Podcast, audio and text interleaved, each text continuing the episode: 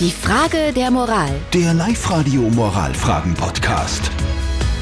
Frage der Moral kommt heute von der Maria aus Alkoven, die bei irgendeiner Faschingsfeier, wir wissen nicht genau wann, ihren eigenen Chef beim Fremdschmusen erwischt hat. So, jetzt hat sie dieses Wissen mitgenommen, im Wissen, dass bald einmal eine Gehaltsverhandlung ansteht. Und sie sich denkt, könnte ich doch eigentlich irgendwie für meinen Vorteil nutzen. Kann sie das tun, ja oder nein? Ihr habt uns eure Meinung über WhatsApp reingeschrieben, über WhatsApp reingevoiced und über Facebook. Es geht ordentlich ab. Das ist die Meinung vom Andreas.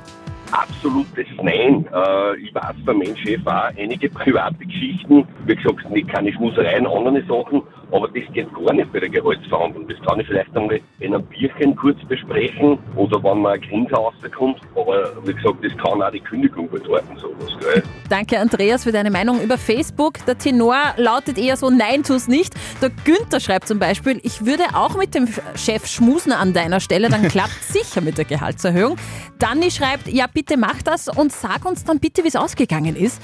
Und äh, Dani schreibt: Also, da haben sich wohl Chef und Angestellter gefunden. Der eine betrügt, der andere erpresst. Kann die Maria aus Alkoven ihr Wissen, das sie erlangt hat, durch das, dass sie ihren Chef beim Fremdschmusen erwischt hat, bei der Gehaltsverhandlung nutzen, ja oder nein? Verlockend klingt's doch.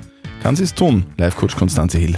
Auf gar keinen Fall. Du weißt ja überhaupt nicht, ob der Chef vielleicht in einer offenen Ehe oder ob Polyamorie lebt oder ob das wirklich so heimlich ist. Es geht dich überhaupt nichts an.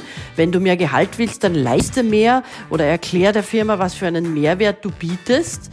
Aber doch nicht so. Nein, das macht man nicht. Okay, also wir fassen zusammen. Verlockend ist es schon irgendwie, man könnte es verwenden, aber gescheit ist es nicht. Nee. Also Maria, bitte tu es. es einfach nicht. Lass das.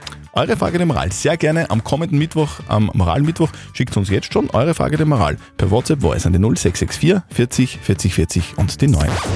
Die Frage der Moral. Der Live-Radio Moralfragen-Podcast.